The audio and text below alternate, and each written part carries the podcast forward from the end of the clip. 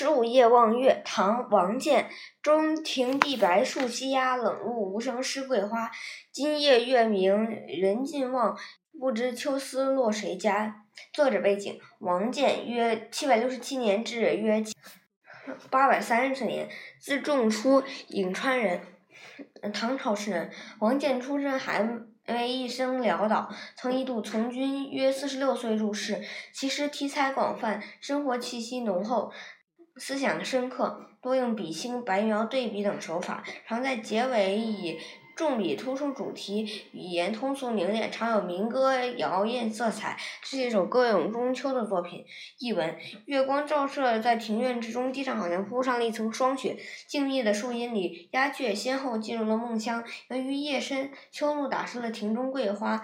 今天晚上，人们都在仰望皎洁明亮的月光，嗯，却不知道秋天的思念之情落在了谁家。名句赏析：今夜月明人尽望，不知秋思落谁家。嗯，诗人没有正面写自己的思乡之愁，而是用一点疑问式的委婉语气，道出了那绵绵的愁念会落在谁家。今夜月明人尽望，点名望月。嗯，而且推己及人，扩大了望月者的范围。但是同是望月那感秋之意，怀人之情却是人各不同的。